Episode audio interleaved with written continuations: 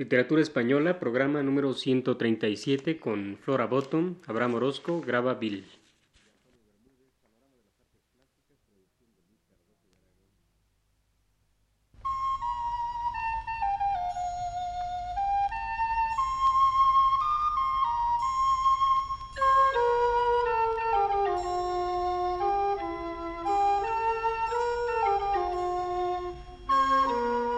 Este es el programa Literatura Española, a cargo del profesor Luis Ríos.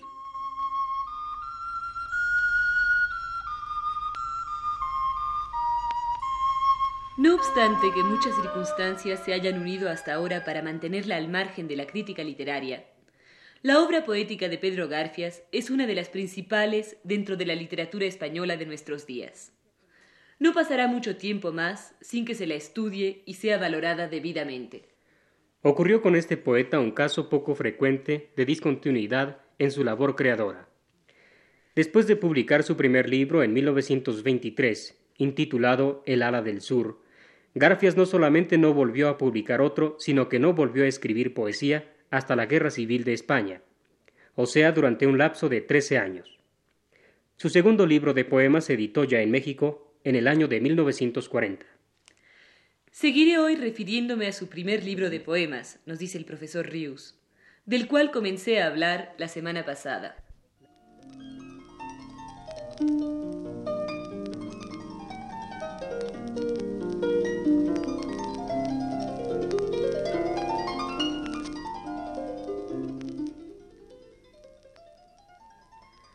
La cuarta parte de El Hada del Sur, que es el título de ese primer libro de Garfias, reúne romances y canciones, e inaugura una nueva manera poética de este autor comparada con las tres partes anteriores ya comentadas el sábado pasado. Las tres canciones de metro hexasilábico incluidas en esta parte del libro no parecen abrir un camino apto para la inspiración del poeta. En la canción de aire ligero, necesitada de una gracia muy espontánea, de un vuelo delicadísimo, han tropezado muchos grandes poetas españoles, Antonio Machado y Pedro Garfias entre ellos, contrastando su pesantez, su escasa flexibilidad, con la gracilidad y el movimiento que a ese género han dado otros poetas contemporáneos, como García Lorca y Rafael Alberti principalmente.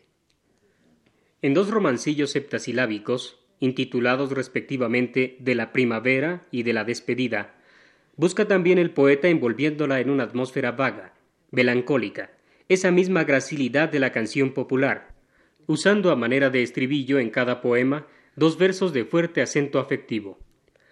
A veces estos poemas parecen acercarse al espíritu de leve expresión sentimental de un Villa Espesa, y su lenguaje no es en ocasiones extraño al de algunos romances de Juan Ramón Jiménez. Tengo la frente henchida de trinos y de estrellas, y ha brotado hojas verdes mi voz, ardida y seca dice el romancillo de la primavera, y en una parte del romancillo de la despedida se lee Florecerán los días como huellas rosadas bajo la gracia frágil y dulce de tu planta, y las estrellas vivas bajarán asombradas a ceñirle un collar de fuego a tu garganta.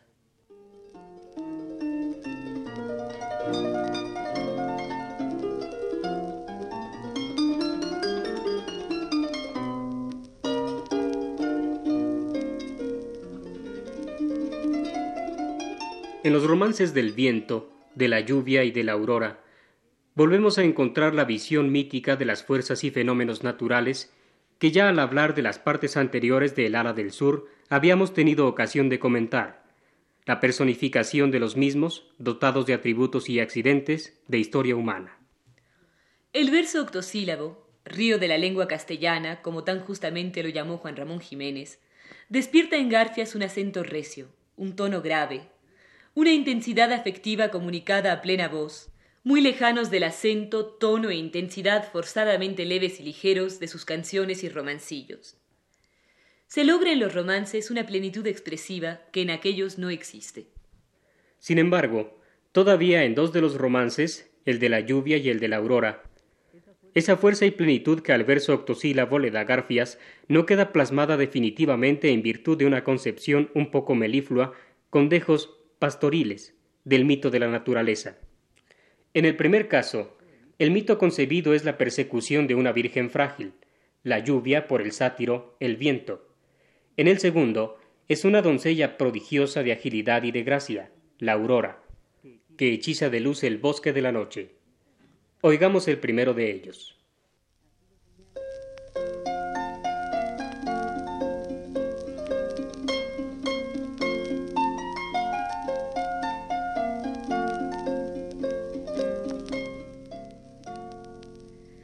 Bajo los cielos tronchados, sobre las sierras desnudas, mima la mano del viento la melena de la lluvia.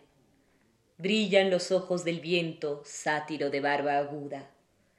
La lluvia tiembla y sonríe, virgen de frágil cintura. Bajo los cielos tronchados, sobre las sierras desnudas, huye la lluvia encendida de la encendida lujuria que clava en sus carnes blandas su avidez de garras duras. Las rocas son como pechos que se abriesen por sus puntas. El sol, una risa seca entrecortada de luna.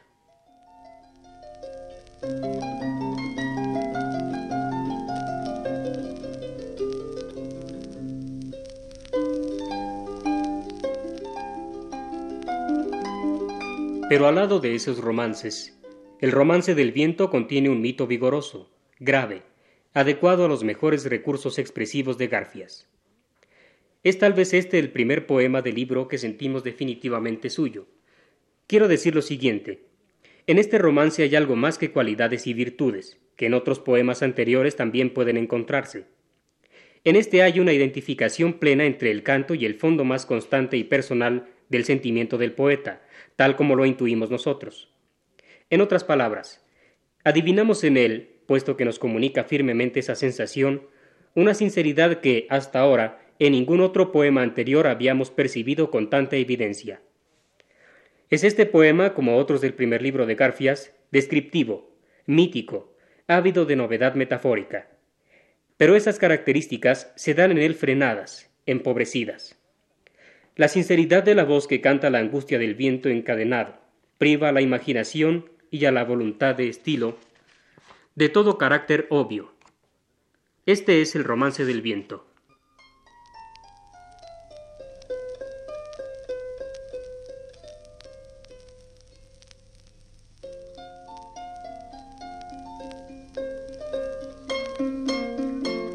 Se lamenta y se lamenta, atado a la noche el viento. Suben sus gritos al monte, topan en el alto cielo, caen rotos a los barrancos, y se arrastran lastimeros. Se lamenta y se lamenta atado a la noche el viento. Plantó la noche viajera sus tiendas en el desierto, descargó sus poderosas pesadumbres de silencio. Polvoriento de fatigas, remansó su fuga el tiempo.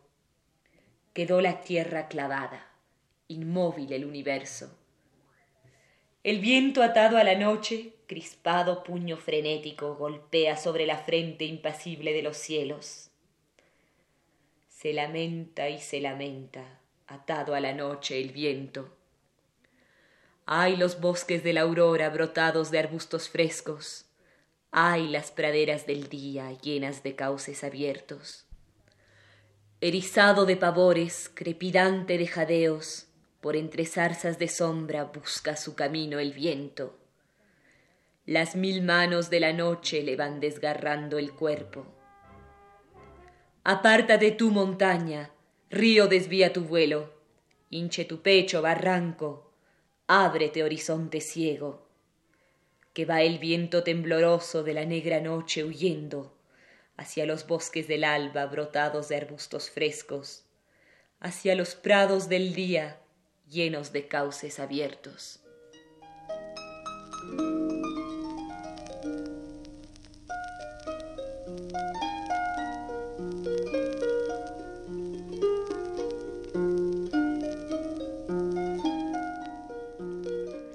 Pero el poema más admirable de esta parte del libro de Garfias es el romance de la soledad, cuando el poeta se canta a sí mismo, a su soledad desnuda, sin transferirla a ningún fenómeno natural, a ningún paisaje. Las características antes señaladas de su poesía se desvanecen ante la expresión nítida, sin alardes retóricos, de una impresionante hondura y parquedad. De esta manera corre el romance.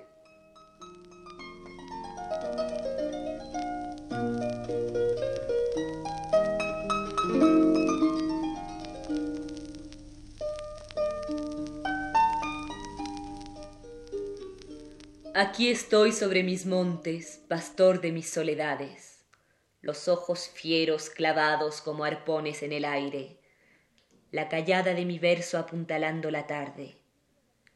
Quiebra la luz en mis ojos la plenitud de sus mármoles, tiene el tiempo en mis oídos retumbos de tempestades. Mi corazón se acelera sobre el volar de las aves, vibra mi sien al zumbido de los vientos y los mares y aquí estoy sobre mis montes, pastor de mis soledades.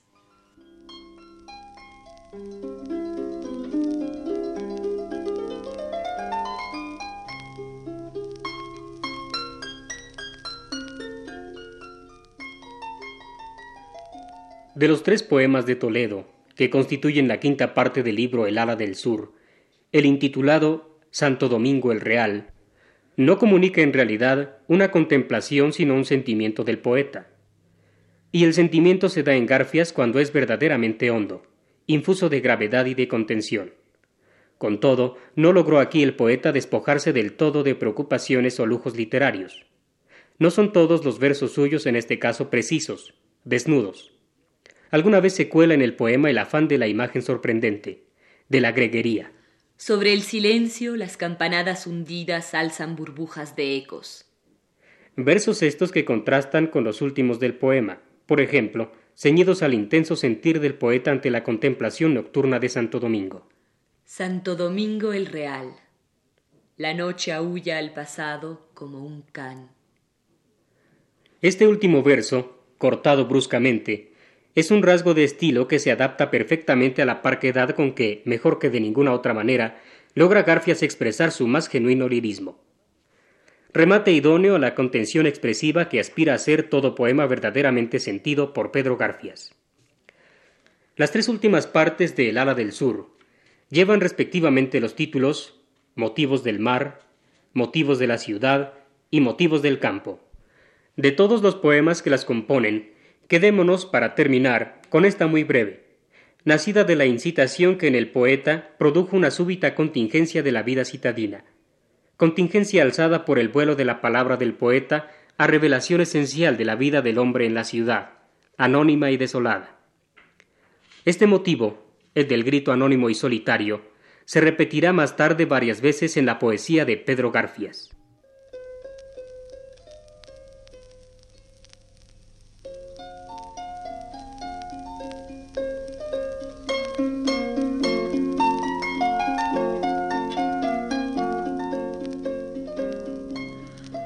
Angustia de este grito que ha venido temblando por el aire llagado a llamar en mi pecho con un febril anhelo.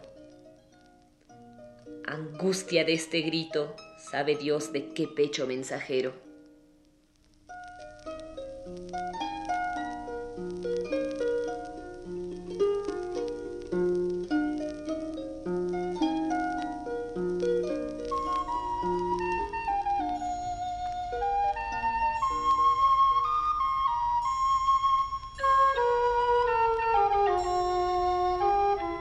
Este fue el programa Literatura Española, a cargo del profesor Luis Ríos.